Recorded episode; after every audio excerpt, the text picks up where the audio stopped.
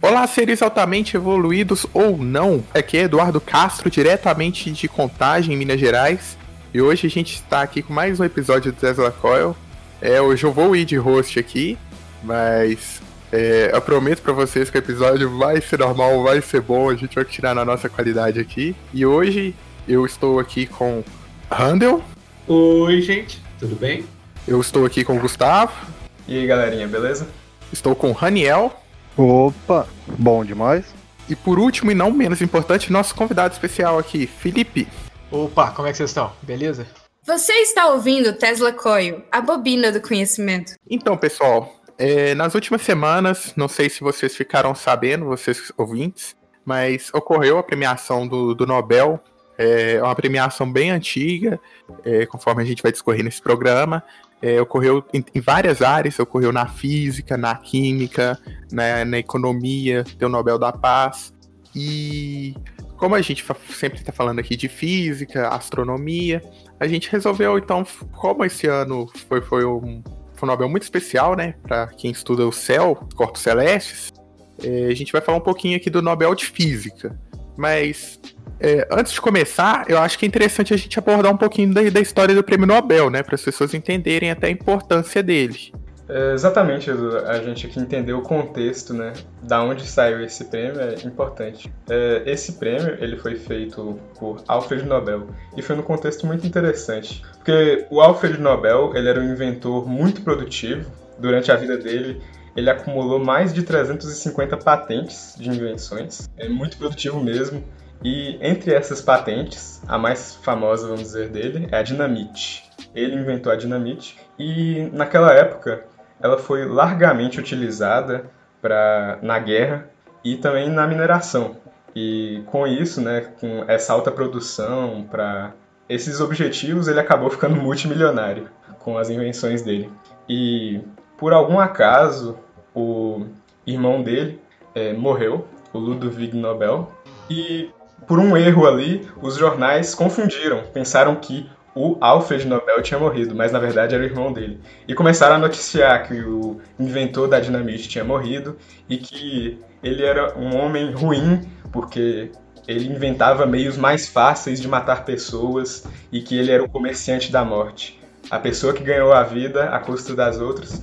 E depois de ler ali o próprio obituário, mesmo estando vivo ali por uma confusão, ele repensou é, qual seria o legado dele aqui para a sociedade.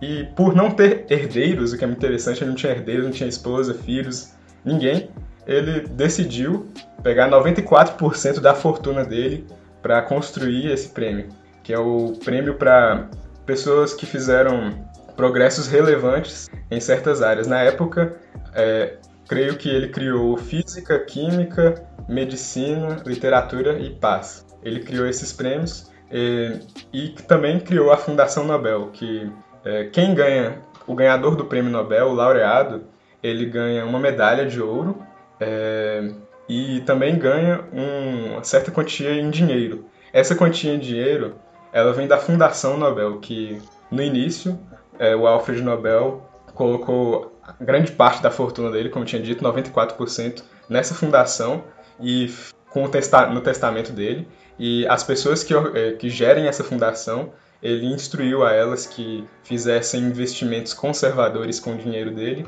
e os juros desses investimentos seria dado aos ganhadores do Nobel. E é por isso que às vezes também varia de ano para ano é, o valor do prêmio, porque depende aí do investimento do ano, o quanto conseguiu. Olha e só. Essa foi a história de muito interessante de como foi criado o Nobel. Então ele teve uma, uma segunda chance aí, né, de, de mudar a história dele, né? Que, tamo, que acabou mudando um pouco, né, do, na ciência, né, os mundos da ciência da humanidade. Porque quando você tem um prêmio desse, né, você tem a questão de visibilidade ali, a mais pra ciência todo ano, né?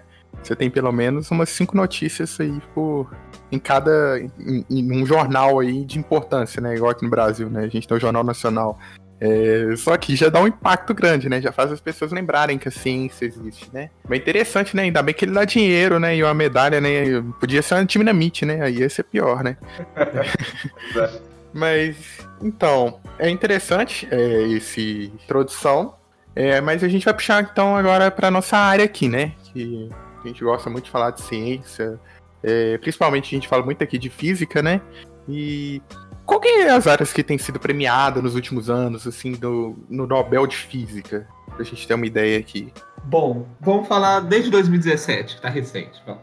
2017, nós temos o Waze, Barish e o Tony ganhando pela descoberta das ondas gravitacionais. É, foi resultado da colisão entre dois buracos negros. 2018, Escher inventou as pinças ópticas, que, ópticas e Don Stickland e Gerard é, criaram pulsos de lasers ultracurtos de alta intensidade. Isso é muito legal porque eles colocaram uma potência enorme em lasers em duração de femtosegundos, que são um bilionésimo do bilionésimo do, é, do segundo. Uma coisa muito, muito pequena. É, em 2019, nós temos o, de novo, indo para a cosmologia, é, que é, nós temos o Maio e o Kelos recebendo pela descoberta do exoplaneta, em, um, em uma, uma, estrela semelhante ao Sol. E nós temos também o James Peebles pela contribuição para as descobertas teóricas da cosmologia. Então, re, revisando, 2017 você tem voltado para astrofísica, astronomia. 2018 nós temos voltado para a fotônica, que é o estudo da luz, né? 2019 nós temos novamente voltado para é, cosmologia, astrofísica. E em 2020 nós temos um Nobel voltado na área, é, novamente, de astronomia, astrofísica, e. Pera, tá faltando mais alguma? Acho que é astronomia e astrofísica, né? É, seria só isso mesmo. Sim, sim. 2020, astronomia e astrofísica novamente. É, eu acho que então seria interessante a gente abordar um pouco aqui mais sobre o, o prêmio recente, né? É, em outros episódios a gente pode chegar a comentar um pouco sobre as outras áreas, mas eu acredito que o nosso ouvinte vai querer falar, vai querer entender um pouco mais sobre o, o Nobel de 2020, porque é algo que está recente, está em alta, e é sempre bom, né, a gente entender o que está acontecendo no mundo. Por que, que é, logo agora foi premiado, porque entender como é que funciona essa lógica também depois do Nobel. E, e principalmente, né, que a pesquisa. É, quem que foi premiado, por quê. É, vocês podem aprofundar um pouquinho na questão do Nobel 2020? Então, Edu, nesse ano, né, foram premiados foram três pessoas premiadas, né? O Roger Penrose por avanços teóricos no entendimento de buracos negros. A metade do prêmio foi para ele e a outra metade foi dividida entre Andrea Ghez e o Reinhard Genzel. Cada um pegou um quarto por, avanços observacionais também na área dos buracos negros. E acho que seria interessante a gente poder começar, né, com mais a base, né, talvez a parte teórica, que seria do Roger Penrose. Para isso, hoje a gente está aqui com o Felipe, né, que é a área de estudo dele aqui, já mexeu com artigo do Penrose, que ganhou o prêmio esse ano, né, Felipe? Isso, exatamente. Né? Primeiro, olá todo mundo, né? Pelo menos das boas-vindas.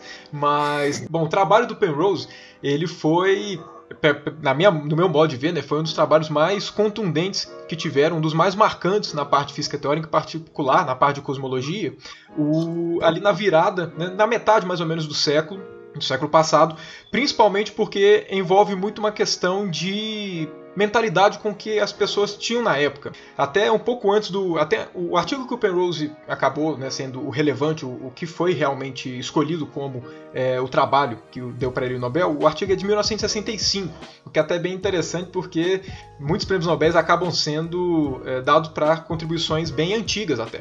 Mas a questão é que antes do trabalho do Penrose, a gente tinha a relatividade, a relatividade geral, que passava um monte de resultados. Né? Um deles, por exemplo, era das ondas gravitacionais, né, que deu até o prêmio Nobel há pouco tempo. Mas é, vários desses resultados, a, o problema da relatividade é que ela é uma. É, a equação de Einstein, que fala mais ou menos quais são as soluções possíveis para o nosso universo, claro, só a equação de Einstein não nos fala como tem que ser o nosso universo, você precisa de um conjunto, você precisa construir um pouquinho a estrutura, né, a noção geral de como é o nosso, o nosso universo para aí sim colocar a equação de Einstein. É, a questão é que a equação de Einstein é muito difícil de ser resolvida. Então, existe um problema inerente a qualquer formulação matemática de uma teoria física que é até qual ponto as soluções que a minha equação realmente são soluções físicas. A gente tem diversos problemas na física que quando a gente resolve matematicamente, a gente chega em respostas que não fazem sentido físico. E cabe ao físico peneirar para saber o que, que é fisicamente aceitável ou o que, que é fisicamente sem noção e, e, é só uma aberração matemática de quando a gente tenta fazer a descrição do nosso, do nosso universo ou do problema em si que a gente está tratando. No caso de buracos negros, isso é muito evidente. Até uh, um ano depois que o Einstein propôs a relatividade, né, um ano, foi um ano ou dois, eu não sei se foi em 1916 ou 17, que surgiu o primeiro resultado, que foi a solução de Schwarzschild, né, ela te passa uma solução basicamente de um corpo que, como é que ele deforma um corpo esfericamente simétrico, né, um corpo bonitinho, sem nenhuma é, assimetria, totalmente esférico, como é que ele deforma o espaço-tempo, como é que seria o nosso espaço-tempo na presença de um corpo desse. A, é, a, princípio, essa métrica descreve tanto estrelas, quanto planetas, quanto qualquer outro corpo que seja esfericamente simétrico. E é até interessante que se tenha tido essa solução logo depois, porque o próprio Einstein não achava que alguém fosse resolver tão rápido a equação, ele achava que não teria nunca solução analítica. Porque você imagina, a gente já tem dificuldade em fazer mecânica com leis de Newton, né, que, que são equações diferenciais de segunda ordem ali, no máximo três. Uma para x, uma para y, uma para z. Então assim, a gente normalmente usa forças agradáveis e tudo. Você imagina, a relatividade é um conjunto de 10 equações diferenciais, são, é, é, todas elas são acopladas, não homogêneas, não lineares de segunda ordem. Então assim, tudo que você consegue é, colocar para poder dificultar o problema, a relatividade incorpora. E, e, e, aí o próprio Einstein achava que conseguiriam achar soluções para isso. Quando o Schwarzschild... Exatamente, foi pouquíssimo tempo depois. E pra você ver que o pessoal não tá de brincadeira, né? E. Curiosidade, desculpa, é, só uma curiosidade para os ouvintes é que, se eu não me engano, os, os Schwarzschild, durante essas soluções que ele teve, durante isso ele estava durante a Primeira Guerra Mundial. E eu acho que ele estava na guerra. Não, fazendo o, essa... o, o pessoal naquela época não brincava em serviço, não. O pessoal tava... Isso negócio Pessoal... Na guerra, fazendo solução para relatividade.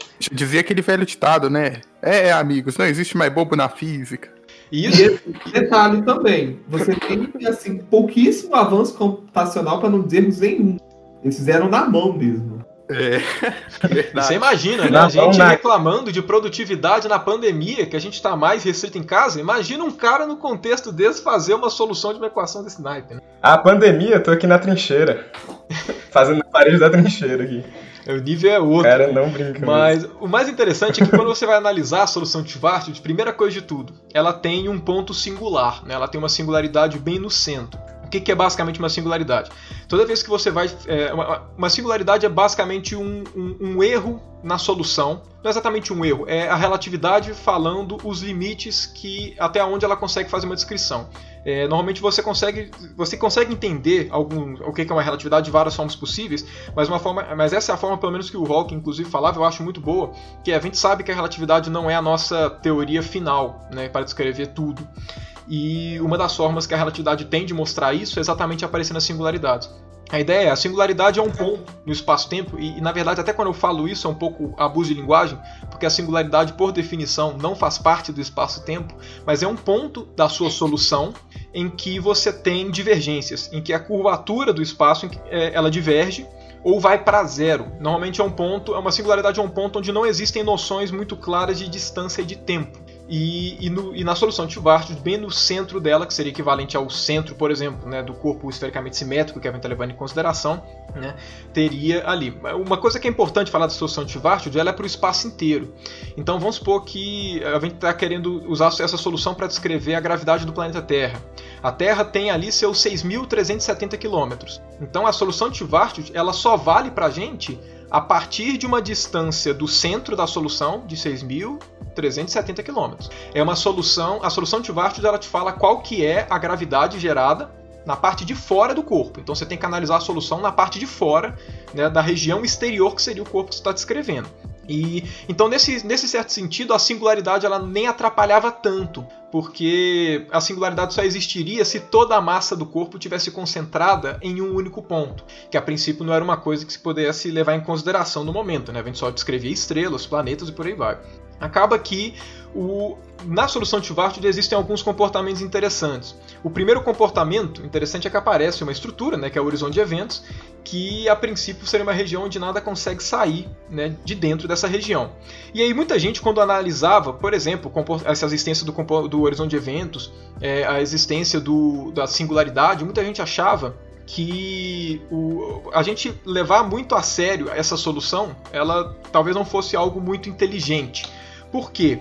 Porque a ideia, muita gente achava, quando você vai analisar a região, o horizonte de eventos, que é a região onde nada mais consegue sair, ela é dada por um. A distância do centro é dada pelo Schwarzschild. O Schwarzschild te fala aonde está o horizonte de eventos. Ela é uma região muito pequena, ninguém achava que um corpo poderia reduzir tanto ao ponto de cruzar o horizonte de eventos e acabar virando o que a gente conhece hoje como um buraco negro.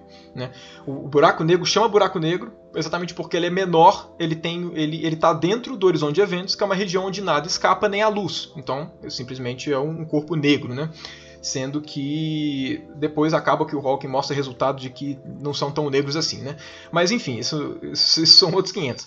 Mas é, o ponto é, ninguém achava que um corpo poderia reduzir de tamanho suficientemente até virar um. Até se, ninguém achava que um corpo poderia se colapsar até chegar um ponto dele ficar tão pequeno, tão denso, a ponto de formar um buraco negro.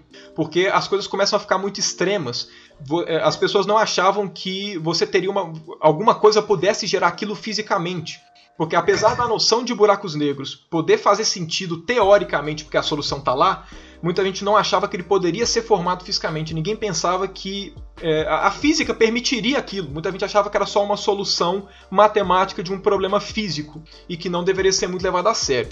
Existiram alguns trabalhos que mostravam que, dependendo das condições, um corpo esfericamente simétrico, totalmente esfericamente simétrico, ele poderia, em certas circunstâncias, colapsar para virar um buraco negro. Só que ainda assim, indagavam de que corpos esfericamente simétricos não existem na natureza. Nenhum corpo é perfeitamente esfericamente simétrico. Os corpos, os corpos podem rodar, né, o que faz com que ele não seja mais esfericamente simétrico, porque para uma coisa ser simétrica desse jeito, ela não pode ter direções privilegiadas. E quando um corpo roda, a gente pode usar a rotação dele para definir uma certa direção privilegiada com relação às outras. Então, corpos em rotação são diferentes.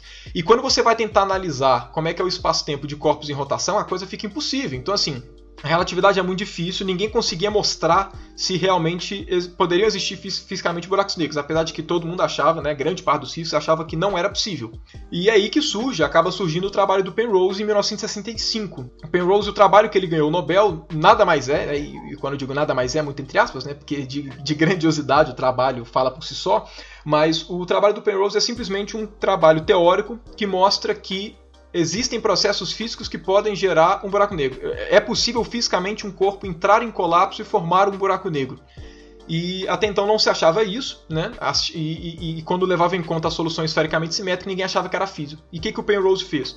O Penrose ele basicamente tentou mostrar matematicamente, conseguiu, que toda vez que você tem corpos esfericamente simétricos ou com perturbações disso, ou seja, talvez não um pouquinho totalmente simétrico, mas com algumas assimetrias né, em certas proporções, existiriam, é, você poder, poderia formar, né, não só poderia formar, como dependendo das condições, necessariamente formaria. Então, o resultado do Penrose é muito importante por dois motivos. Primeiro, porque ele não só diz que buracos negros podem ser formados, mas ele também diz que em certas situações eles irão ser formados. É um processo especial, é, é assim, é uma questão de caminho só de ida. Você não tem uma volta para isso, né? Você não pode, é, você não tem a situação de poder formar ou não, dado algumas condições.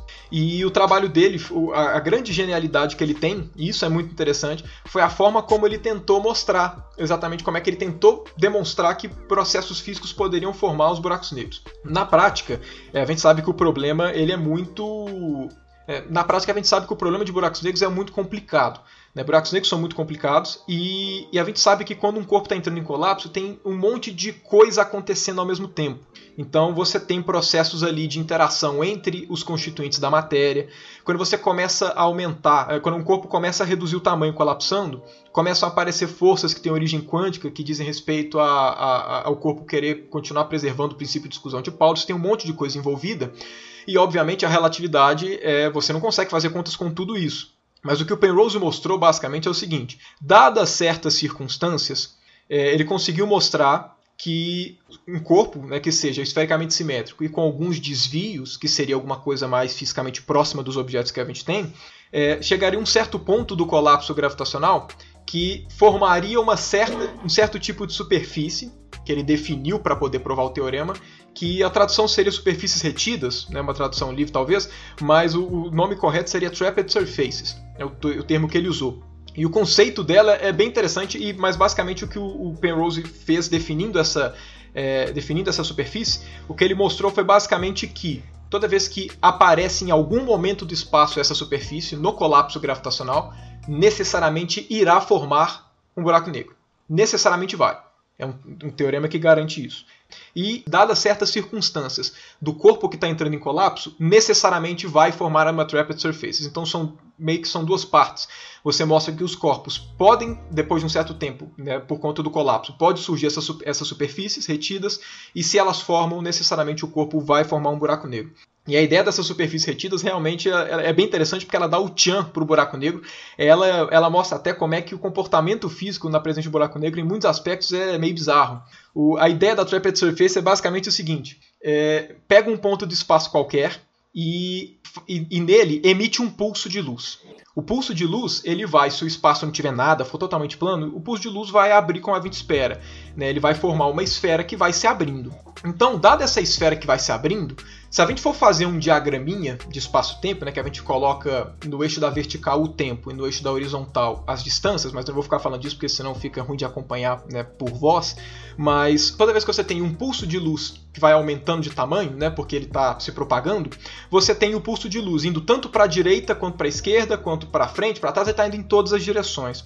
Então, num diagrama de espaço-tempo, ele forma um cone, quando a gente vai representar matematicamente nos diagramas de espaço-tempo. Ele forma um cone que a gente chama de cone de luz. E claro, é, esse cone de luz ele representa essa luz abrindo, e a gente sabe que vai nessa, nessa esfera de luz que vai estar tá aumentando, que a gente vê ela aumentando, que no diagrama corresponde ao cone de luz, a gente sabe que a tendência dos raios é ir para direções completamente opostas, exatamente para poder abrir a esfera.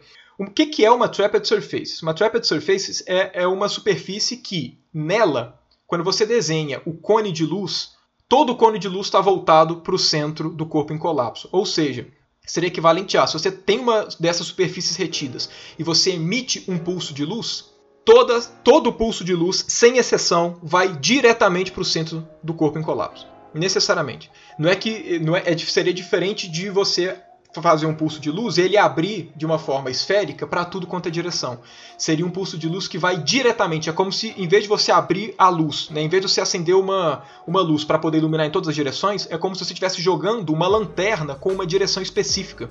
A luz não abre, a luz toda é mandada para o centro do corpo em colapso. E o que é, acabou mostrando que quando esse tipo de superfície aparece, necessariamente vai formar um buraco negro. É só, só dar uma recapitulada aqui. Então, o que ele antes tinha, tipo assim, já tinha. É, aí o pessoal tinha a ideia que existiam buracos negros. Isso já não é de hoje, né? É, tem muito tempo isso, né? As pessoas já especulavam. É, no século XX é, ganhou uma forma com a relatividade, porém não, ainda não tinha uma. Você pode me corrigir, viu, Felipe? Não tinha uma precisão ali, teoricamente, uhum. ainda, né? Você não conseguia prever. Então, com a descoberta dessa. É, chama Trapped Surface? Isso, exatamente. A Trapped Surface. É, ele, ele meio que provou que buracos negros realmente eles existem e consistentemente, né? Tipo assim, isso. sem nenhuma falha ali teórica. Basicamente é isso pro, pro ouvinte se situar, não é? Exatamente. O trabalho dele, ele meio que acaba com interpretações do tipo, ah, eu acho que existe, eu acho que não existe. Né? O trabalho do Penrose é basicamente o trabalho né, que evidencia o caráter do universo de ninguém liga para suas opiniões. O buraco negro existe, é isso aí. Então, assim, ele basicamente evidenciou isso. Mas uma coisa, claro, é que, que é importante deixar né, claro aqui, é, apesar do trabalho do Penrose ter mostrado, é porque a gente tem três, a gente tem três caminhos na física para você poder meio que mostrar, e isso inclusive o que eu vou falar agora é até uma justificativa de por que, que ele demorou tanto tempo para ganhar o Nobel, né? Porque com o trabalho de 65 foi ganhar um prêmio só agora. Você tem três problemas em jogo.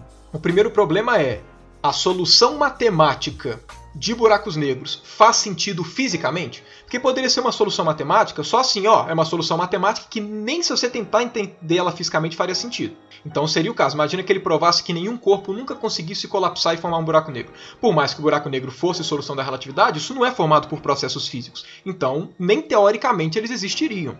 Quando ele mostra, o trabalho do Penrose mostra que a relatividade te dá todo o suporte para falar que existe e que é formado. Então, claro, continua sendo um trabalho teórico, mas agora ele coloca não só uma questão de que é uma solução da teoria, mas que é uma solução da teoria que faz sentido fisicamente.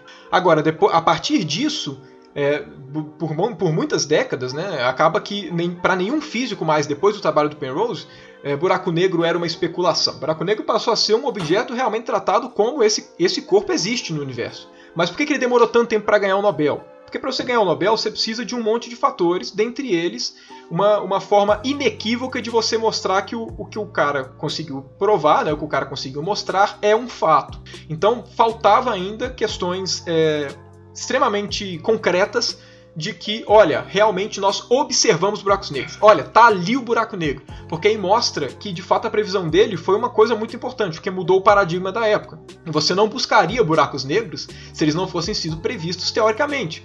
Né? Você poderia, demoraria muito mais para você pensar numa possibilidade disso.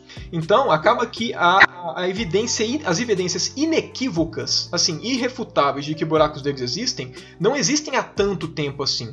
Por mais que o estudo de buracos negros, né, com o Hawking fazendo termodinâmica de buracos negros, o, o pessoal falando de entropia de buraco negro como, como emaranhamento, um monte de coisa, isso foi lá década de 70, 80, que por mais que no meio acadêmico fosse um, todo mundo considerasse buraco negro como um fato, faltava ainda aquela observação para poder ter, assim, nenhuma forma de você criticar é, no ponto de vista físico como um todo. Por isso que ele acabou demorando muito, porque as evidências inequívocas da existência de buracos negros detectáveis, a gente tinha detecções indiretas de buraco negro, mas só de poucas detecções indiretas não são suficientes para você ganhar o Nobel. Você precisa realmente de uma coisa extremamente consolidada. E agora não tem mais discussão. Tem foto de buraco negro, a gente, a gente, a gente detectou é, é, tanto agora, né, a segunda parte do prêmio, que foi o. Não vou falar que foi detectou o buraco negro, mas indícios fortemente que levam à presença de buraco negro de forma que Sim, falar sim. que não é um buraco negro é até mais difícil de mostrar, mais difícil de provar do que você falar que é. Então, assim, já tem um monte de questões que agora deixa claro. Então você pode dar o prêmio pro Penrose sem medo de que tenha algum rebuliço na história e falar, opa, parece que buraco negro realmente não é alguma coisa a ser levada em conta. E só para pontuar... Para ver a importância, né, do, do prêmio Nobel, né, que a gente vê que o pessoal tem uma preocupação ali de não premiar algo que não é forte. É... Exatamente, exatamente. E pode demorar bastante tempo. O Penrose tá, tá, recebeu o Nobel agora com 89 anos de idade. Para quem não sabe, não existe Nobel póstumo. Se ele morresse, já era. É, é curioso isso, né? Então. Nesse ramo é, de buracos foi... negros, o Penrose e o Hawking eram os dois físicos que quase todo mundo esperava o Nobel. Infelizmente, isso, isso eu falo com 100% de certeza, assim, com uma convicção total o Hawking só o Hawking não ganhou o prêmio Nobel por uma questão dessa de verificação experimental da coisa né? a questão é que tem teorias que são tão bem amarradas são tão bem descritas que é, é, é até mais difícil você imaginar que sejam mentira do que sejam verdade né? o próprio exemplo do, do Hawking de emissão de radiação de buraco negro se você for ver o quão bem feita é a coisa e quanto ela comunica em todos os aspectos possíveis em coisas tão distintas na física é só uma questão de tempo para detecção. Só que como não existe Nobel póstumo, o Hawking nessa não vai, vai continuar sem Nobel. Né? O Penrose pelo menos é, pode, pode ver a justiça acontecendo nessa parte. Então, Felipe, eu queria até eu queria até te fazer uma pergunta que eu e o eu estava até discutindo antes da, da gravação. É, acontece que o Hawking ele chegou a trabalhar com o Penrose. Sim. Porém, é, agora o Penrose ganhou o Nobel e tudo. É, acho que é até bom pra, pra, pra gente mesmo saber, mas também pro ouvinte. Se o Hawking tivesse vivo, ele poderia ter alguma contribuição de ganhar algum Nobel de tabela nessa, nessa questão? Ou ele, o trabalho dele relevante foi em outra área totalmente diferente? Como é que foi isso? Olha, depende. É, eu acho. O Hawking, eu acho que pegar uma rebaba, digamos, entre aspas, né? Uma rebaba, porque não seria uma rebaba estritamente falando, né? Seria alguma coisa por merecimento realmente, né? Mas o, nesse prêmio eu acredito que não. Porque, claro, o Hawking e o Penrose trabalharam juntos, mas trabalharam juntos, inclusive, né? Compartilhando esse resultado, inclusive do Penrose, né? eles generalizaram isso também para o universo como um todo, mas o trabalho principal, os principais trabalhos que o Hawking poderia realmente ter ganhado, ainda carecem de observações. Né? A própria radiação Hawking ainda não foi detectada e o problema é que quando você vê a, a potência dela, é uma coisa assim, vai ser um, vai ser um desafio bem, vai ser um, um desafio bem grande a gente conseguir detectar. Apesar de que eu tenho extrema convicção de que vão detectar, porque a coisa é tão bem amarrada que é até difícil você cogitar a ideia daquilo não ser verificável. Mas mas pra vocês terem noção também, né, como é que o trabalho do, do, do Penrose, esse trabalho foi tão importante, é que, é, o, a, o, claro, o resultado de que buracos negros realmente são resultados físicos de, da relatividade geral, é, ele acaba que o, a, o, o pulo do gato, principalmente, né, que foi aquela definição das Trapped Surfaces, elas, elas inclusive foram úteis pro depois que o Penrose e o Hawking trabalharam, não foi o único trabalho deles, mas foi um trabalho que usou diretamente esses, esses, essas conclusões do Penrose, né, a respeito de que buracos negros existem, que a ideia foi basicamente a seguinte, a gente sabe que o universo está em expansão, né, a gente já sabia isso na época, e uma das coisas que a teoria do Big Bang previa era que deveria existir talvez uma singularidade no início, né, pelo menos era uma coisa se supor pelas soluções. E aí o que eles queriam saber era exatamente. É, você, pode, você, você pode tentar interpretar o problema da mesma forma que o Penrose fez. Né? Ok, buracos negros são solução da relatividade, mas será que são soluções físicas? Será que tem processos que garantem que isso realmente aconteça? Então você poderia pensar a mesma coisa para o Big Bang. Ok, as soluções de universo realmente levam, é, mostram que, dependendo da situação ali, né, de como você leva a coisa, existe ali uma singularidade inicial o universo teria tido um início. Mas será que tem alguma coisa que mostre mais contundente que isso tem que ser, igual o Penrose mostrou? E o trabalho do Hawking, do Penrose, foi, foi, foi, foi mais ou menos nessa linha. É, a ideia da Trapped Surface, igual comentei, é uma superfície em que um pulso de luz não consegue escapar dela. O pulso de luz, necessariamente, ele todo, todos os pontos do ponto de luz vão para dentro do vão, para o centro. É como não existe a direção para fora. A direção para fora e para dentro é para dentro. Então assim, é, e aí a, o, o que eles fizeram, né, o que o Rock and Perus fizeram foi vamos a essência do trabalho final, né? Não colocando aqui os, o, as motivações, mas o que eles chegaram no final foi: se você pega os universos que descrevem o nosso, né, os modelos de universo que descrevem o nosso, que são basicamente aqueles que são de acordo com o princípio cosmológico, de que o universo ele é homogêneo e isotrópico em largas escalas, você consegue mostrar que quando você pega um, algumas. Assim, o nosso espaço-tempo, quando a gente fala espaço-tempo, é porque o tempo realmente é uma coordenada espaço-tempo. E aí, o, o, os instantes de tempo específico da evolução do universo é como se fossem folhas, folheações do nosso espaço geral. Então, imagina que o nosso universo seja um blocão, por exemplo, de queijo mussarela, né, daqueles que você compra. Então, é como se a componente vertical, né, como se o, a altura do tablete lá de queijo fosse o tempo e a parte na horizontal fosse, por exemplo, a o nosso universo, né? supondo que ele fosse bidimensional para esse exemplo. E aí, cada instante do universo seria como se você pegasse uma faca e fatiasse esse queijo em várias partes. Você está pegando exatamente larguras pequenininhas da altura, que seria equivalente ao tempo, e cada uma dessas fatias de queijo seria equivalente ao tempo naquele instante do, equivalente ao universo naquele instante do tempo. O que eles mostraram é que se você pega cada uma dessas fatias né, que correspondem ao universo, nosso universo em um certo instante de tempo, você consegue mostrar que ele meio que se comporta como uma dessas trapped surfaces, só que, só que com o tempo invertido.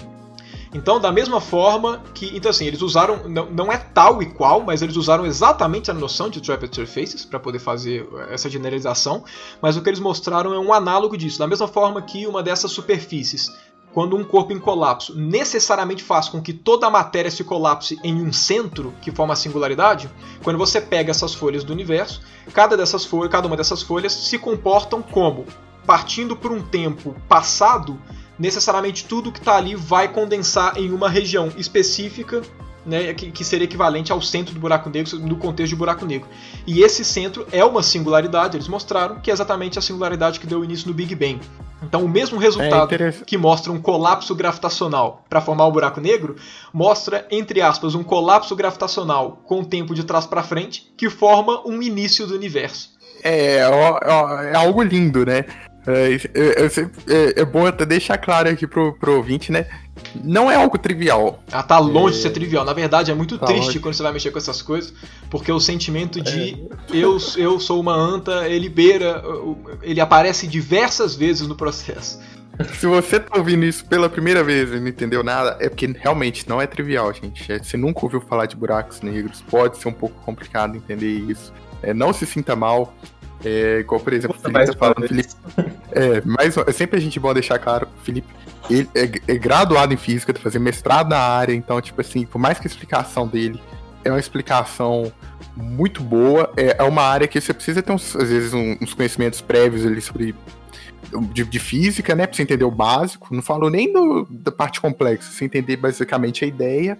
E é claro, é, é, sempre bom a gente deixar isso, porque eu gosto sempre de falar isso quando às vezes a gente vai falar sobre buracos negros, é um assunto complicado, porque quando eu tava. Quando eu era estudante de ensino médio, mais novo, assim, às vezes eu ia pegar pra ler uns assuntos assim, cara. Não era trivial. Eu podia pegar um livro, às vezes, do Carl Sagan, cara, eu, que é o maior divulgador que a gente tem, na minha opinião. Às vezes eu não conseguia pegar, porque é foda, às vezes você precisa de um pré-requisito ali. Por mais que a explicação é boa, é, tem coisa que é tudo no seu tempo. É, mas se você entendeu, ouvinte, é, a explicação é, é, eu, eu, também acho que é ótima e acho que a gente pode seguir. Mas basicamente, é, pra gente resumir, um resumão do resumão, né? A gente pode passar a ideia aqui que o, o Penrose, ele meio que. Meio não, né? Ele provou os buracos negros teoricamente, é isso que a gente sabe. Antes a gente tinha que poderia existir buracos negros, é, depois, o pós-Penrose é deve existir. E não só isso, né, do igual o Felipe estava descrevendo, é, essas soluções, esses conceitos que o Penrose desenvolveu para essas descrições, é, não foram, ele não utilizou somente ali para os buracos negros, né, é o conceito de trapped surface, ele também utilizou elas para o Big Bang, para é, explicar outras coisas no universo, mostrando como é que é relevante é, o entendimento dos buracos negros para a gente entender outras coisas no universo entender vários pontos e entendendo cada vez mais. Sim, o, uma coisa até, né, toda vez que você vai fazer qualquer prova matemática, tem até um tem até um dito popular, digamos assim, né, no meio acadêmico, que fala que basicamente todo bom teorema, né, ele, ele coloca como hipótese uma boa definição. Então toda boa então uma boa definição é sempre o é, eu não vou fazer o inverso porque eu já começo a me confundir. Mas todo bom teorema, todo bom teorema tem como suposição uma boa definição. Então, assim, você só consegue provar as coisas quando você define bem as coisas. Normalmente, quando você vai ver esses teoremas todos, a grande jogada é sempre como você define as coisas, que no caso do Penrose foram essas superfícies retidas, né, trapped surfaces, porque toda vez que você define, toda, toda vez que você for pegar um teorema pesado, você sempre vai ver que ele começa com um monte de definição que você fala, meu Deus, por que, que esse cara está definindo isso? Então quando você vai ver, por exemplo, as trapped surfaces, quando o Penrose vai demonstrar, é bem diretão, ele fala, olha, uma superfície com escalar de expansão negativo em todos os pontos, superfície fechada, ele começa a colocar um monte de, de definição, você fala, meu Deus, por que, que ele está colocando esse monte de definição? E ele chega e fala, ó, oh, todo corpo em colapso forma isso, e toda vez que forma isso, forma singularidade. E você fala, que isso, assim? É, é uma definição que encaixa com uma luva. Então, todos os teoremas centrais que a gente tem, eles sempre partem de boas definições. E essas boas definições são tão boas que podem, inclusive, ser colocadas em outros contextos, como foi, por exemplo, do Big Bang. Ô, Felipe, gostaria de reservar algumas perguntas e corrigir-me se eu estiver errado.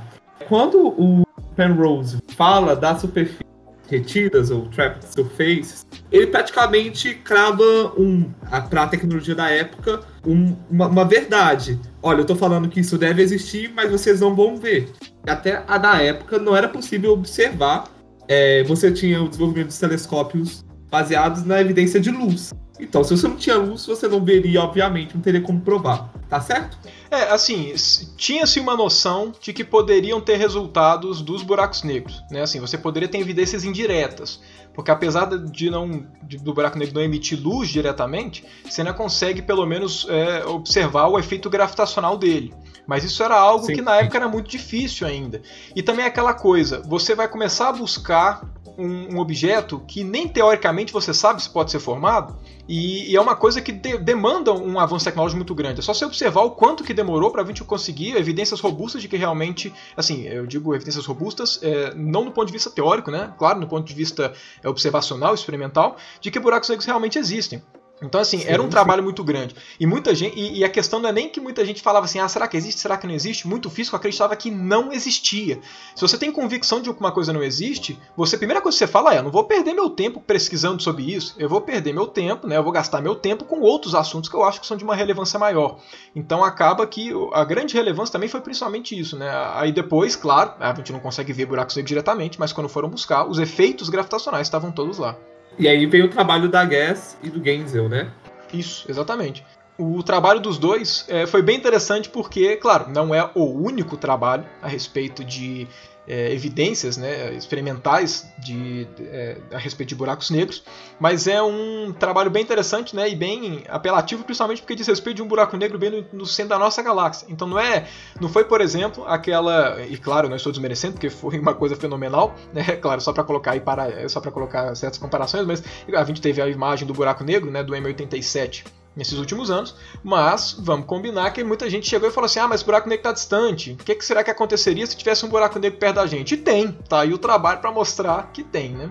Na verdade, o trabalho deles é bem legal pelo seguinte: é, já sabiam que tinha alguma coisa ali no centro da, da, da constelação de Sagitário, né, que é onde está o centro da nossa galáxia. Na verdade, antes já sabiam que lá era o centro da nossa galáxia, né, por, por medições, e sabiam que tinha alguma coisa acontecendo lá, principalmente por emissões de rádio. O, acaba que é, a gente sabe que no centro da nossa galáxia existia um acúmulo de matéria muito grande, exatamente por conta das órbitas como um todo, né? A gente tem a galáxia toda é, fazendo movimento de órbita, e a gente sabia, dado o movimento de alguns corpos não tão próximos assim do centro, mas mais próximos, mais próximos do que é o nosso sistema solar, por exemplo, a gente sabia que tinha um acúmulo de massa muito grande no interior da, da, da, nossa, da nossa galáxia, por uma questão da, exatamente de como se davam as rotações, né, como é que se davam as órbitas dos, em torno né, do, dos constituintes da nossa galáxia em torno do centro dela. Mas claro, esse acúmulo de massa não necessariamente é um buraco negro. Você tem muitas formas de gerar acúmulo de matéria. Uma delas, por exemplo, é com uma delas, por exemplo, é com poeira, né? com nuvens densas. Você não precisa necessariamente de um buraco negro. Você tem formas de condensar matéria sem que necessariamente se forme um buraco negro. Porém, é, e claro, se você pega efeitos gravitacionais de corpos muito distantes, é difícil você, você não consegue diferenciar na verdade. Porque na prática é o seguinte: imagina que você tem um buraco negro com a massa do Sol, imagina que você tem o Sol. Se você coloca a Terra para orbitar o Sol e um buraco negro com a mesma massa do Sol, nas mesmas circunstâncias, mesmas distâncias e tudo, não existe diferença no movimento da Terra. Um corpo, quando vai descrever o seu movimento no espaço-tempo, ele vê somente a massa dos outros corpos. Eles não veem o que são aqueles corpos. A Terra não está nem aí se, a, se, o Sol é um Sol, é uma estrela ou se é um buraco negro. Né? A gente está aí porque precisa da energia do Sol, mas para o movimento de órbita não faz diferença. Porém, tem uma forma de você saber, por exemplo, se é um buraco negro, se são é, aglomerados, né? se, são, se você tem muita poeira estelar lá no meio, tem jeito de você diferenciar pegando órbitas muito perto. A gente sabe já, né, se a gente for pegar o. o vamos pegar o caso mesmo da, da, de gravitação universal, lei de Kepler e tudo. A gente sabe é, o, como é que as órbitas são. Né? A gente sabe que as órbitas são, ali tem a sua cara elíptica e a gente também tem uma certa relação de como é que a velocidade se comporta quando ela se aproxima do corpo que ela está orbitando. Então pega qualquer corpo que orbita um outro com uma órbita bem elíptica, bem excêntrica, né? aquela bem longe de ser um, um círculo. A gente sabe que quanto mais próximo, por exemplo, né? dá, dá até para pegar isso como exemplo o cometa Halley. Se alguém jogar no, no Google é, órbita do cometa Halley, vai ver como é que ela é uma coisa de doido, de espichada. Ela chega pertinho do Sol e depois vai lá longe, tanto que o período de órbita do cometa Halley é 76 anos. Né? Mas a questão é, quando você compara as velocidades ao longo das órbitas, elas mudam. E como o Sol é um corpo concentrado e está sempre no interior da órbita do cometa Halley, a gente tem a órbita bonitinha que a gente aprende pelas leis de Kepler. Vamos supor que por algum acaso o Sol ele não fosse é, concentrado. Vamos supor que na verdade é, o cometa Halley está orbitando não o Sol, mas imagina que a massa do Sol tivesse distribuída num tamanho de órbita, por exemplo, até Júpiter. Okay? Então pega a massa do Sol e faz uma bolona de poeira estelar, por exemplo, que vai até Júpiter com a mesma massa. A gente sabe que o cometa Halley ele passa por dentro da órbita, é, ele, ele vai mais adentro do sistema solar do que Júpiter. Então o que acontece é, quando o cometa Halley está lá longe, a gente não veria diferença na órbita, seria a mesma órbita que se fosse o Sol. Mas quando ele entrasse nessa região onde o Sol, entre aspas, onde essa poeira estelar que, que a gente colocou do tamanho da órbita de Júpiter, né, que o Sol seria diluído, quando ele entra nessa região, ele não vai se comportar mais, a órbita não vai mais se comportar como seria se o Sol fosse concentrado. Porque a gente tem uma relação de que o corpo só sente atração gravitacional quando o corpo, quando ele está sendo puxado por um corpo esférico, ele só sente atração gravitacional pela massa que está no interior da região. Então, ou seja, se à medida que o cometa Halley fosse adentrando nessa região onde estaria distribuída a massa do Sol, a força gravitacional ia diminuindo, porque ia ter menos massa no interior né, da, da, região onde ele estaria. Então a gente veria desvios da órbita e não seria uma elipse bonitinha. Então uma das formas que você teria de verificar se realmente era um buraco negro ou o que, que poderia ser era analisar como é que era o movimento das órbitas perto do centro da nossa galáxia. E, inclusive, se, se não fosse um buraco negro fosse uma, uma nuvem, né, uma poeira, muito acúmulo, né, mas não fosse um buraco negro, a gente conseguiria, dependendo da órbita, inclusive, falar se a distribuição de massa é uniforme, se ela é radial. A gente conseguiria falar a distribuição de massa porque isso influenciaria na órbita. A questão é que a gente acabou vendo, né, tem é, até no próprio paper né, do, do, da, da, da, divulgação do prêmio Nobel mesmo, né, eles colocaram até uns exemplozinhos, né, tem um monte de órbita, mas todas elas são elípticas. Então você percebe que tem um monte de órbita realmente que está levando em consideração que ela está orbitando um corpo concentrado. O fato das órbitas serem elípticas, né? Ou pelo menos próximo de elipses, porque a gente sabe que tem pequenas correções da relatividade geral, né, mas aproximadamente elipses, é, a gente sabe que necessariamente é um corpo que não está difuso no espaço. A gente sabe que ele é um corpo concentrado. E a gente conseguiu pegar uma das órbitas, em particular a S2, que saiu no artigo, que é uma órbita que passa muito perto, muito, muito, muito perto do centro, bem do centro. E ela, mesmo assim, se comporta como se o cara fosse extremamente concentrado. Então, pela é, por essa órbita específica, a gente sabe inclusive, né, colocar um certo tamanho superior. As órbitas, elas pelo menos nos falam qual que seria o maior tamanho possível do corpo que está dentro do centro da galáxia, né? Porque se a órbita está acontecendo em em torno de um corpo que está no interior da órbita, a gente sabe que o tamanho do corpo não pode ser maior que a órbita, né? Então. Aí você já começa, né, ter, ter ali um limite de, de, de tamanho e dá para prever a massa, né? Já dá para prever umas características. Né? Exatamente. Né? Pelo tamanho da órbita, você consegue prever ali qual que, qual que é um tamanho máximo do corpo. E, pela, é, e, e pelas posições da órbita, né? Pelo, porque, claro, eles fizeram essas medições essa medição por muitos anos. Né? A, a, medição da órbita S2 foi a medição que eles tiveram completa, porque o trem está tão perto, tá tão perto do centro, né, da, da, do centro da nossa galáxia, que ele deu um período, se não me engano, foi 16 anos. Você imagina, a Terra dá um, uma volta em torno do centro da galáxia em 200 milhões. Você imagina o que, que é uma estrela dar uma volta em 16 anos no centro da nossa galáxia. Significa que ela está muito perto, muito perto. E a gente sabe, e, e, pelo, e pela excentricidade, né, pelo, pelo movimento da órbita, a gente sabe que as órbitas elas são dadas, né? Claro, pelas medições a gente sabe falar quais são as velocidades ao longo da órbita e tudo. A gente tem as informações das órbitas. E essas informações, né, claro, até por, pela, pela própria gravitação, a gente já saberia disso, não precisaria nem de relatividade. A gente sabe que a forma da órbita, a gente sabe que as propriedades do corpo em órbita elas refletem exatamente no corpo que está ali no meio. Então a gente consegue, por exemplo, dado essas, essa, o período de, o período de, é, de dar uma, o período de, de da, da, da, rotação em torno do centro da galáxia, as condições das, da, as condições como um todo, né, excentricidade e tudo, a gente consegue falar inclusive qual é a massa. E quando você pega a massa que está lá, dá por volta de 4 milhões de vezes a massa do Sol, concentrado em uma região minúscula que a única solução que a gente tem fisicamente que seja condizente com isso é a solução de um buraco negro. Então, é, esse trabalho ele foi bem, é, é um dos trabalhos bem interessantes, porque normalmente a gente sempre detecta o buraco negro, normalmente por lentes gravitacionais, né? A gente sempre tem evidências mais indiretas do que simplesmente órbitas. E essa foi assim, todo um monte de órbita, não foi só uma, um monte casando para o mesmo ponto com a mesma massa, isso é muito interessante. Então, então como é que vamos vendo, né? Como é que é a evolução da física? Você tem antes lá no outro prêmio, um trabalho teórico que fala que buracos negros têm que existir, né? É, no universo, e depois a gente vê uma. Observa com observações a gente chega a uma previsão, digamos, experimental, né? Exatamente. E foi um prêmio para. Foi um prêmio bem complementar né, o da previsão e uma das observações, né? E, e, e a outra parte, né, se a gente for, se a gente for considerar as ondas gravitacionais, se a gente for considerar é, a foto do buraco negro, né, a gente tem um monte aí de coisa que corrobora.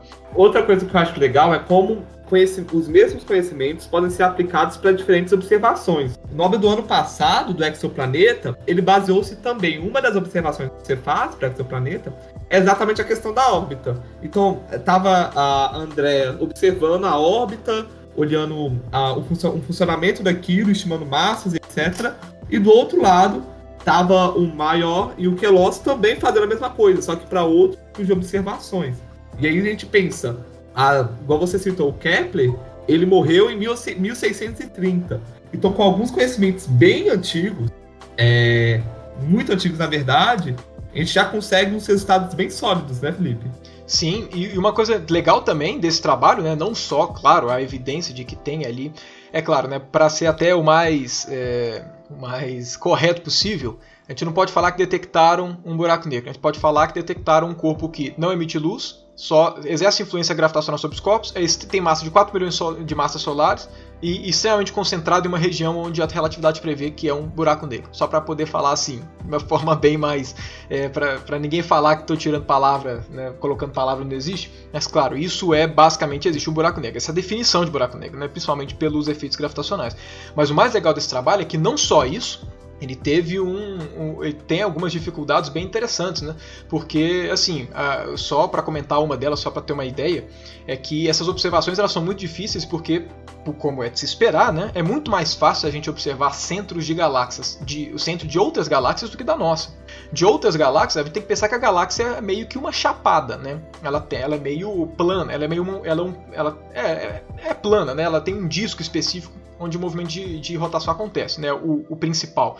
Então, quando você olha fora dessa direção do plano, é mais fácil observar, porque você não tem um monte de coisa poluindo a sua visão.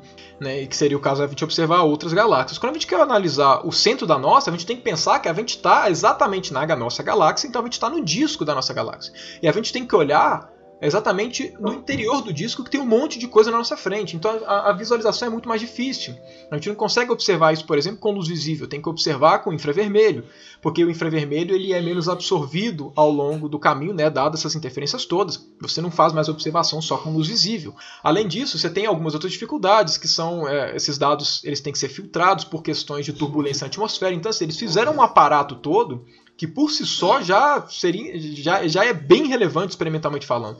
Assim, o trabalho deles, além de ser muito legal nos resultados, para a obtenção desses, desses resultados deles, eles precisaram de técnicas muito sofisticadas. Então, é, não só é um prêmio que valoriza, claro, né, a, a, parte de buracos negros, como também mostra exatamente o como corrobora, né, valoriza também o avanço tecnológico para a gente fazer as medições dos nossos problemas. Valoriza a criatividade, né, a parte ali quase que artística né, da, da, desse, dessa descoberta, né? A criatividade utilizada pelos cientistas e de forma independente ali, cada um com sua equipe. E eu acho até interessante, Gustavo, essa questão. É, tipo assim, é, a gente tem uma evolução ali, né, no aparato experimental para se for pensar, né, como é que é importante a ciência de base, né? Porque por que estudar buraco negro? Se for pensar assim, não, é algo tão distante, não sabe se existe ou não, aí vai, aí vai, vai desenvolvendo, desenvolvendo, aí vê que existe. Aí beleza, vamos tentar ver isso. Para você tentar, para chegar nesse nível experimental sofisticado para conseguir detectar o buraco negro, teve que evoluir muito. E foram estudando, estudando, estudando, estudando. Talvez no meio desse processo, se surgem muitas aplicações ali. É, é importante a gente ver, né, como é que a ciência vai alavancando a si mesma, né? Sim, eu tenho, eu tenho alguns exemplos, né, talvez os mais tradicionais, como por exemplo, Marie Curie com a detecção de. É, com, a, com, fazer o trabalho de catalogar os elementos radioativos. A gente só tem, por exemplo, tratamentos de câncer, radioterapias, por conta exatamente dos trabalhos que, elas, que, que a Marie Curie, e claro, outros, Becquerel, por aí vai, com radioatividade. Mesma coisa, o Maxwell, o, o próprio Faraday, mas o Maxwell também, que foi e juntou, né, unificou, pegou as equações da, da, do eletromagnetismo, juntou ali no escopo. Para que, que serve aquilo? Ué, serve para entender o eletromagnetismo. Agora, vai fazer qualquer comunicação, por exemplo, vai ouvir esse podcast, né? Certo? Que depende exatamente de ondas eletromagnéticas que são baseadas em quê? Teoria eletromagnética. Então, assim, é, é muito raso o pensamento de por que está sendo investido aqui sendo que existem coisas mais, entre aspas, importantes. Por que, que vocês estão fazendo essa coisa inútil? Primeiro, a gente sempre tem que levar em conta que é, de inútil não tem nada, porque a ciência de base, ela necessariamente, é, como o próprio nome diz, ela é a base. E a base do que? Do que virá. Né? A gente não consegue. Senão a gente, a gente tem que pensar que toda, todo avanço tecnológico ele se baseia em alguns princípios. Se todos os princípios básicos da natureza já tivessem sido descobertos, a gente já estava maravilhado, existe, só existiria física aplicada e a gente não precisaria pensar em como é que a natureza age, porque a gente já saberia descrever tudo e a gente sabe que está longe de fazer isso. Qualquer avanço futuro vai precisar de uma base que a gente não vai conhecer no futuro. Essa base é descoberta como? Na ciência de base dos momentos atuais. Além disso, claro, a gente também tem que pensar é aquela coisa, né? O ser humano nasce curioso, a gente nasce perguntando, nossa, querendo saber como é que são as coisas, querendo saber como é que é o universo, por que, que as coisas são do jeito que são. E a gente o tempo inteiro é meio que incentivado a chegar e falar, não, não é para ficar perguntando, ah não, isso é inútil, ah não, eu não vou usar isso para quê. A gente meio sempre, a gente acaba sendo inibido de fazer perguntas e ao ponto de que a gente não consegue muitas vezes ver a beleza desses trabalhos de base, que nada mais são do que simplesmente, né, você tentar dar uma, você tentar florescer aquele ímpeto de cientista que todo mundo já nasce. Né? Sim, sim. Felipe, voltando à ideia dos buracos negros e agora é, aproveitando do seu conhecimento, minha colega perguntou aqui, ela falou, Handel, legal. Ela, ela, ela, na verdade, ela estava lendo, ela começou a pesquisar sobre buracos negros. Ela me mandou essa pergunta agora no WhatsApp. Ela perguntou qual é a relação que ela viu em algum artigo, alguma coisa, ela não tá lembrada disso, da morte dos buracos negros com a radiação Hawking. Que ela falou que ela leu que só vai dar para ver os buracos negros quando estiverem morrendo. O... É porque a, a própria concepção. É, aí tem muitos problemas, na verdade, assim. Quando eu digo muitos problemas, claro, não da pergunta. A pergunta é ótima. Mas digo assim: é, a, quando a gente começa a devagar sobre essas coisas, a gente tem um monte de problemas conceituais para tentar falar as coisas, né? Claro, toda vez que eu for falar de buracos negros, eu, eu sempre vou tentar filtrar ao máximo para que eu consiga falar é, para um público que não necessariamente tenha noção disso. Mas a gente tem vários problemas com buracos negros, por exemplo. É, ao pé da letra, todo buraco, o que a gente considera um buraco negro é quando o colapso gravitacional ele adentra no horizonte de eventos, né? Quando o corpo começa a, a ficar dentro do horizonte de eventos, que é aquele lugar onde mais nada consegue sair. Só que uma das contas que você consegue chegar ao pé da letra, nenhum buraco negro então nunca se forma. Porque todo processo de colapso, a gente tem dilatação de tempo também, né? Dilatação e contração de tempo, porque o espaço está curvo. Quando a gente, se a gente fosse ver um, um, buraco negro se formando, a gente, por exemplo, ia ver a matéria ficando cada vez mais concentrada, concentrada, concentrada, concentrada. Mas quanto mais ela ficasse concentrada, mais pertinho, né, mais perto do centro ali do corpo em colapso, mais a gente ia ver o tempo dela passando devagar e o tempo dela ia começar a passar infinitamente mais devagar à medida que ela vai chegando no horizonte de eventos. Então o que a gente acaba vendo é que o corpo ia ficando cada vez mais escuro, mais escuro, mais escuro, mas não porque ele estava virando um buraco negro. Mas é porque a luz que saiu de lá e veio para cá, ela foi tão esticada por conta do buraco negro que passou a sair do espectro visível. Então ao pé da letra, toda vez que a gente vê um buraco negro, na verdade ainda não foi formado, ao pé, ao pé da letra. Então, assim, você tem muitos. É, mas, claro, é, é, isso é só uma questão conceitual. A gente fala, nunca foi formado? Como assim? Mas é, os efeitos que ele gera pela situação né, que, ele tá, que a gente está observando, são idênticos a se ele tivesse formado. Na prática não existe diferença. Por isso que a gente fala que buracos negros existem. Também porque a noção de tempo é relativa. Eu não ver formando não significa que todos os observadores do universo não vão ver. Né? Para um universo, enfim, o tempo é relativo, cada pessoa tem passagens de tempo diferentes. Então tem gente que vê a formação, tem gente que não vê.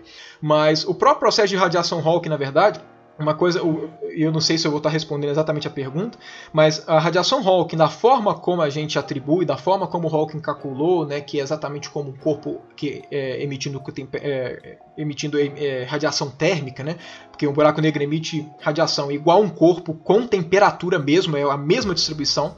Isso só acontece em tempos indo para o infinito. Então a emissão de um buraco negro tal e qual ela acontece só assintoticamente para o futuro, que seria equivalente, digamos, ali perto do, da morte do universo, se a gente fosse pensar desse jeito. Mas a gente tem, na verdade, assim, toda vez que a gente vai falar de buracos negros, a gente vai tentar relacionar, por exemplo, com assuntos do tipo morte do universo, morte do universo realmente indica o fim do universo. E quando a gente fala de fim, início, a gente necessariamente está colocando, mesmo que de alguma forma é, talvez um pouco mais técnico ou não, a gente está colocando noções a respeito de tempo. Né? A gente está contabilizando, a gente, tá, a gente pensa nesses problemas, a gente formula essas perguntas analisando o, um tempo próprio, né? analisando como é que a gente vê nossas, as nossas marcações de tempo. Só que tem algumas coisas que são complicadas de, de serem ditas, mas assim, ao pé da letra, um buraco negro para a gente só se formaria ou só emitiria energia, né? só emitiria radiação é, num futuro infinito, que seria, por exemplo, a morte do universo. Mas eu não sei exatamente se eu. Assim, eu, eu tô atacando vários pontos no entorno dessa pergunta para poder mostrar que às vezes a pergunta, a resposta não é tão simples quanto, o, quanto eu gostaria que fosse para poder falar de cara. Se alguém for perdido, é, ainda mais essa parte, não é trivial, gente. É, é puxado, ainda mais quando entra relatividade. É muito puxado de pegar assim, sem uma noção, mas. Eu achei curiosa da pergunta porque ela exatamente aborda a percepção de um terráqueo perguntar a relação do tempo. Então, quando ele estiver morrendo, mas a relação do tempo no espaço é tão intrínseca, é tão diferente, porque a gente aborda uma quantidade de fatores que eu, acho muito interessante. Ela perguntar isso porque mostra um grande pensamento da galera, né? Muita gente pensa que o tempo no espaço passa da mesma maneira que tá passando aqui na Terra, e não é bem assim também. Uma coisa assim que, que eu sempre uma coisa que eu gosto de enfatizar é que assim o sempre pense que quando você não está entendendo a coisa é mais complexa do que parece. Por quê? Pelo seguinte tudo, tudo que eu estou falando agora é, eu tento colocar de uma forma que seja pelo menos passável Claro, eventualmente tem alguns conceitos que são difíceis, né? É igual tem a história que atribuem ao Einstein, né? De, ah, você consegue me explicar como é que se frita, né? Você consegue me explicar a relatividade geral? Ah, consigo, mas você consegue me explicar como é que frita um ovo? Aí o cara fala, ah, consigo. Ele fala, tá bom, mas me explica isso levando em conta que eu não sei o que é panela, o que é fogo, o que é fogão, o que é um ovo e o que é um gás de cozinha. Aí fica difícil. Então, assim, a gente sempre tenta peneirar. Mas normalmente sempre tem em mente que a coisa é um pouco mais complicada pelo seguinte: muitas das perguntas, e perguntas muito boas feitas a respeito, a gente sempre faz quando a gente começa a ver alguma coisa no contexto de buracos negros. Porque, é claro, buracos negros são objetos que chamam a atenção do público. E, mas o ponto é que toda vez que a gente vê de uma forma não técnica, por definição, a gente vê por analogias. O comportamento de buracos negros, o comportamento de relatividade geral, não é um comportamento intuitivo, dado as coisas que a gente tem cotidianas. Então a gente sempre faz analogias para tentar explicar um pouco melhor as coisas. Como, por exemplo, aquela analogia da, de você pegar um pano, botar um corpo lá no meio para você simular o que, que seria a curvatura, o que, seria o espaço se curvar. Na prática é mais complicado, porque isso fala que massa curva o universo, mas curvatura também curva o universo. Tem um monte de coisa complicada no problema. E por que, que eu estou falando tudo isso? As analogias, muitas vezes, muitas vezes não, sempre tem seus pontos falhos. E muitas vezes a, a, pergunta, as perguntas que a gente tem, elas são difíceis de ser respondidas por conta da gente basear muitas vezes nas analogias. Por exemplo, uma pergunta é muito comum, o resultado de, do buraco negro emitir radiação, essas coisas todas, muito provavelmente já devem ter visto é, aquelas analogias, eu imagino que quem já teve ou ter procurado deve ter visto, porque ah, essa analogia inclusive do próprio Hawking, de que no horizonte de eventos você tem flutuações quânticas que geram partícula antipartícula, uma cai no buraco negro e outra vai longe. E essa que vai longe, que a gente detecta como radiação Hawking. Eu imagino que vocês já devam ter ouvido alguma coisa do tipo. Essa analogia. Sim, sim, sim. Essa analogia é ótima. É ótima. Tanto é que o Hawking fez essa analogia. Mas a que a gente sempre tem que ter, ter em mente é que analogias, muitas vezes, elas nos enganam. Por exemplo, quando a gente fala essa questão de criar partícula antipartícula, a noção de partícula não é clara, não existe noção de partícula perto do buraco negro. Noção de partícula só é clara em, lá no infinito, extremamente distante. Noção de partícula é uma coisa muito complicada que depende de um monte de regime, então não dá para você falar de criação de partícula e antipartícula. Além disso, quando você vai fazer as contas para buraco negro, você chega na conclusão de que se o universo nasce com um buraco negro e morre com ele, ou seja, o buraco negro é eterno, sempre existiu, o buraco negro não emite radiação necessariamente ele não emite. Ele só é, o buraco negro só emite radiação se ele for formado. Tem que ter um processo de formação de buraco negro que a curvatura do universo varia com o tempo, senão não emite radiação. Só que essa analogia não contempla nem isso, nem a ideia de partícula. Então, claro, muitas dúvidas vão surgir e tem que surgir, porque as analogias elas são falhas. Elas são boas, por exemplo, essa analogia da radiação Hawking é muito boa para você pensar em um mecanismo que possa permitir um buraco negro emitir radiação. Nesse ponto é ótimo, porque a gente fala, poxa, o buraco negro é nada consegue sair, então como é que ele consegue emitir radiação? A gente tem essa, essa, essa visão. E essa visão é muito boa por conta disso. Mas toda analogia falha, ela não contempla a totalidade do problema, porque o problema é mais técnico. Então, é, é muito bom a gente ter essas perguntas, porque elas, inclusive, fazem, elas aumentam a discussão e fazem com que muitas vezes a gente acabe indo analisar os problemas.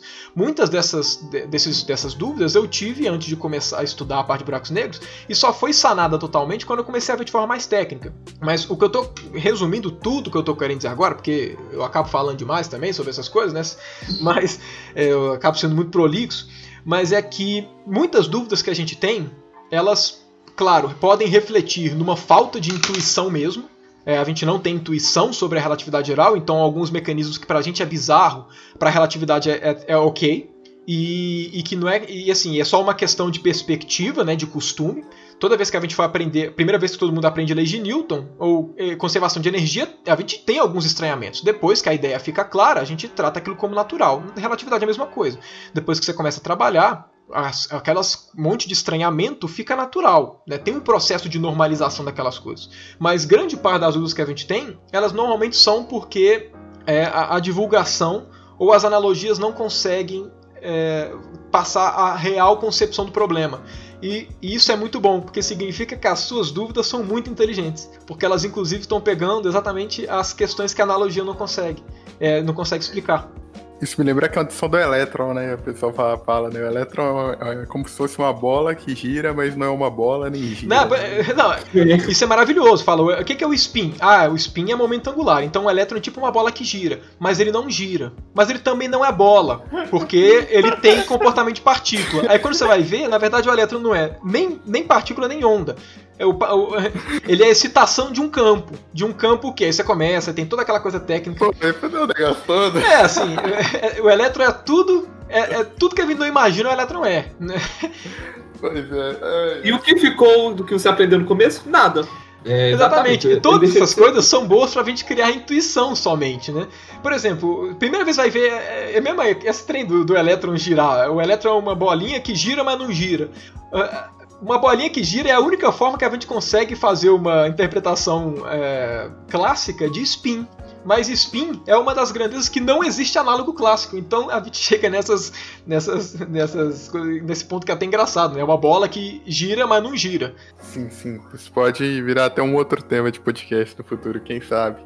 Eu vou, para encerrar aqui, eu queria dois, dois palpites para vocês. É, agora vocês estão permitidos errar, estão permitidos que vai ser dito aqui, gente, não levem muito a sério, mas olha, é, queria saber se vocês acreditam que um dia é, a foto do buraco negro ela pode ganhar mais prêmios importantes, né?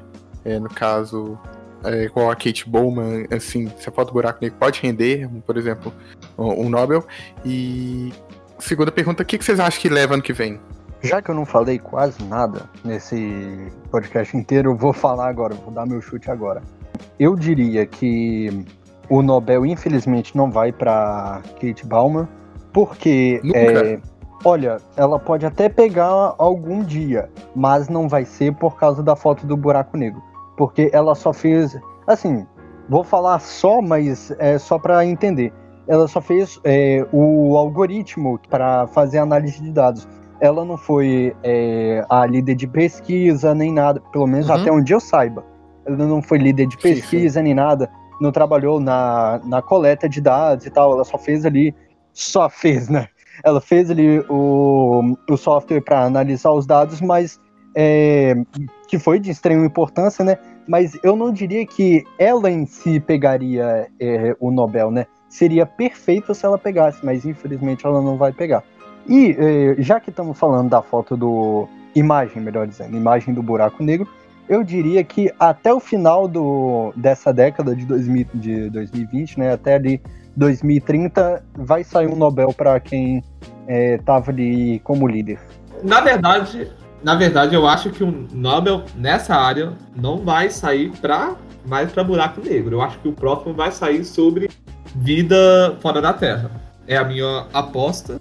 É, porque tem várias pesquisas, várias é, vários telescópios e outras instalações vão ser inauguradas ano que vem, em 2022, é, se não tiver nenhuma pandemia nesse meio termo.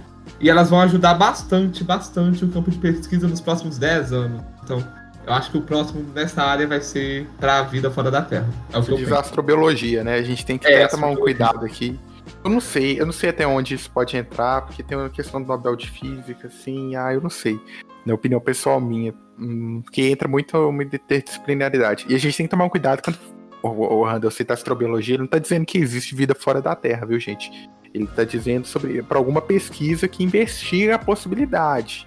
Ninguém provou até hoje que existe ou que não existe. É, até hoje a gente, claro, a gente máximo de evidência que a gente já teve de possibilidade por enquanto, é a questão da fosfina Vênus. Mas pode ser, por exemplo, a gente abordou isso aqui, Sim. pode ser outras coisas, como uma nova química. Exatamente. A questão de Vênus.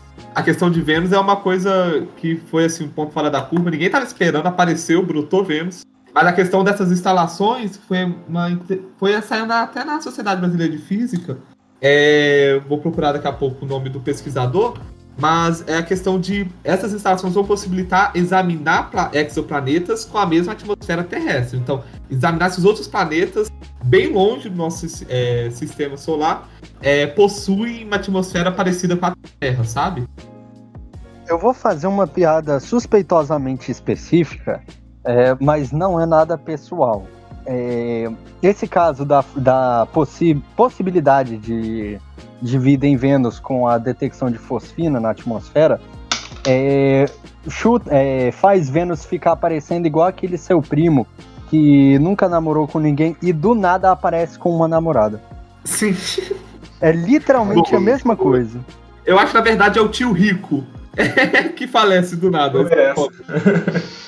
É, pode ser o tio rico, né? Que você não esperava, né? Você nem achava que tinha um par... aquele parente distante, né?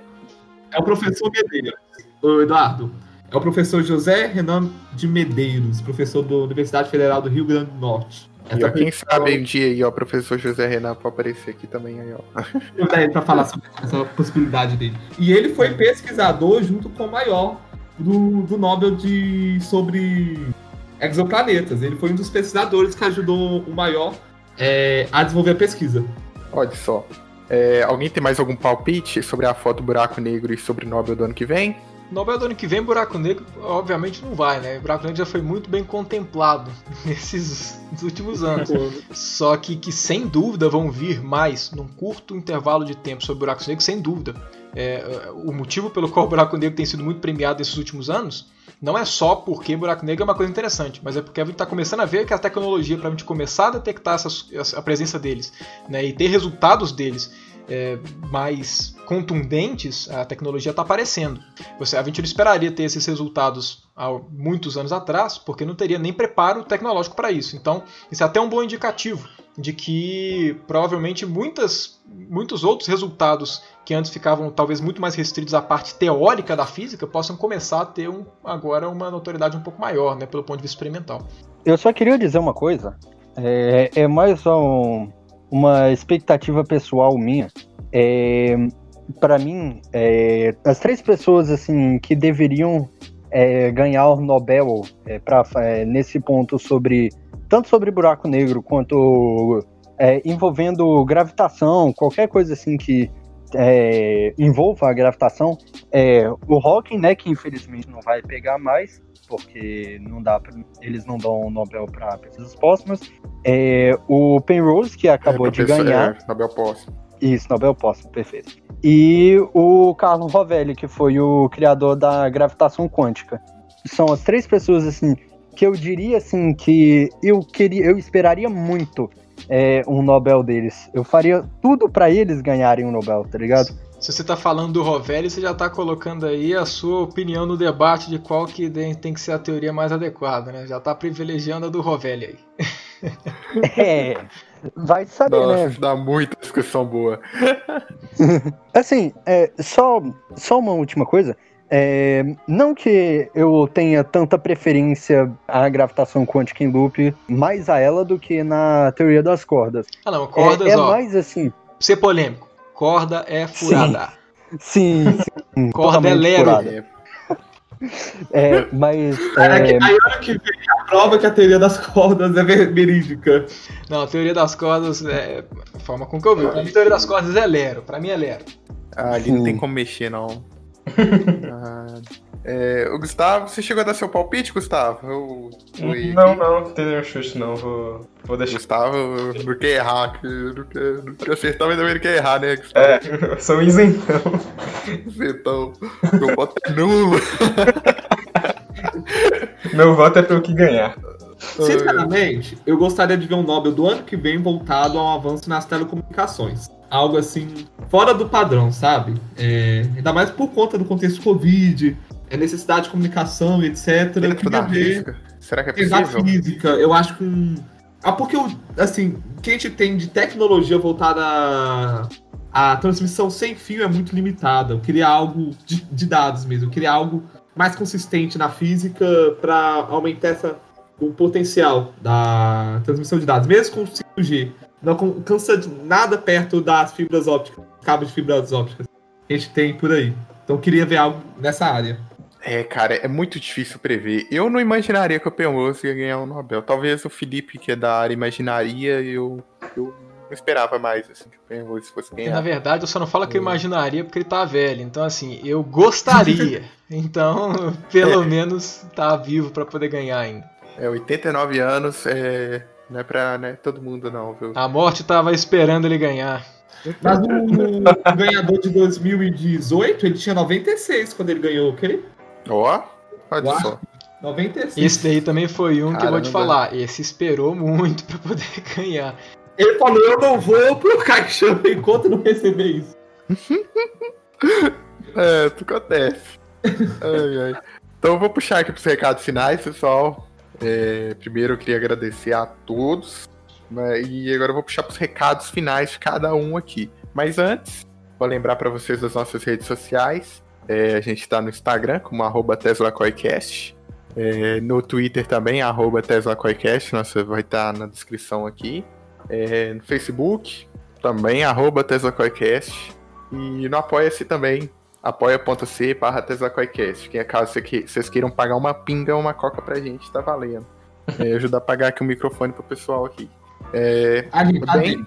É, ah, desculpa. É o Arthur Ashkin, não é o Matheus Ashkin. ok? Então, vou puxar primeiro o recado final do Raniel. Raniel. Muito bom recado. É, o Raniel deve estar com a namorada dele, então ele sumiu. É, Não, é que o, o, né, o celular tinha bugado bem na hora. Mas realmente tô aqui, né? Mas. eu tô na casa é, da namorada, né? É, mas é, meu recado final é só para vocês apoiarem é, o nosso projeto, né? A gente tá precisando, porque viver de ciência no Brasil não é coisa fácil. E para buscarem conhecimento, não comercimento. É, olha só. Pegando até os hábitos do Gaspa aqui, falando, olha só. É, Sim, sim. Gustavo Teles. Então, gostaria de agradecer aí aos velhos companheiros do Tesla Coil, de sempre, da casa. Também agradecer aí ao Felipe vir aí compartilhar seu conhecimento com a gente, que ele tem lapidado aí. E também gostaria de indicar aí, se você gostou desse episódio e quer aprender mais sobre o que foi falado aqui, tem um canal muito bom no YouTube que chama Why Física, que fala também sobre relatividade. Eu ouvi falar bem E- desse canal, ouvi falar bem desse canal. um cara. É, tem até É, meu- parecida com a sua, assim. Muito bom canal. Pra aprender sobre isso. E é Ouvi isso aí, valeu que o por ouvir. é vocês vão escutar um pouquinho mais sobre ele daqui a pouco numa das salas. Handel. Em 1609, Galileu apontou pela primeira vez pro céu um telescópio. E a gente tá em 2020 falando de buracos negros. Acho que Galileu nunca pensou é, onde que as coisas estariam é, nesse momento. Então eu vou terminar com uma frase dele.